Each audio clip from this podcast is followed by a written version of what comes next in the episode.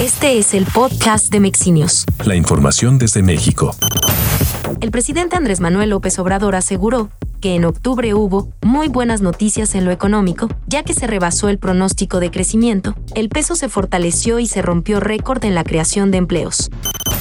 El grupo parlamentario de Movimiento Ciudadano, en la Cámara de Diputados, encabezado por su coordinador Jorge Álvarez Maínez, denunció que el Partido Revolucionario Institucional y el secretario de Gobernación, Adán Augusto López, pactaron ya una reforma electoral para quitarle facultades sustantivas al INE y al Tribunal Electoral en materia de regulación y sanciones a los partidos políticos, a cambio de mantener en la impunidad a su dirigente nacional, Alejandro Moreno Cárdenas.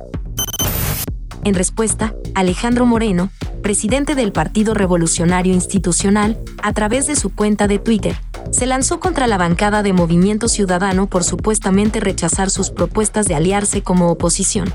Moreno Cárdenas dijo que la realidad es que el negocio de Movimiento Ciudadano no es ganar con la oposición, sino dividir los votos opositores. Fingen defender a México pero son unos viles títeres de Morena, afirmó Alito.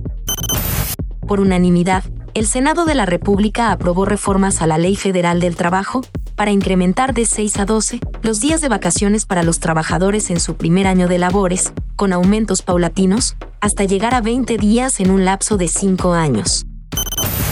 El senador morenista Ricardo Monreal agradeció a su homólogo perredista Miguel Ángel Mancera, quien consideró que el político zacatecano es un perfil fuerte para competir por la candidatura presidencial de la alianza opositora. Monreal señaló que se verá más adelante qué sucede, pero lo que el país necesita es reconciliación.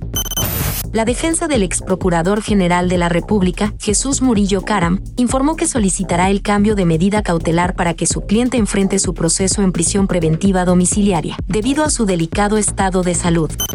La inflación de energéticos en México fue la más baja entre los países de la Organización para la Cooperación y Desarrollo Económico durante septiembre.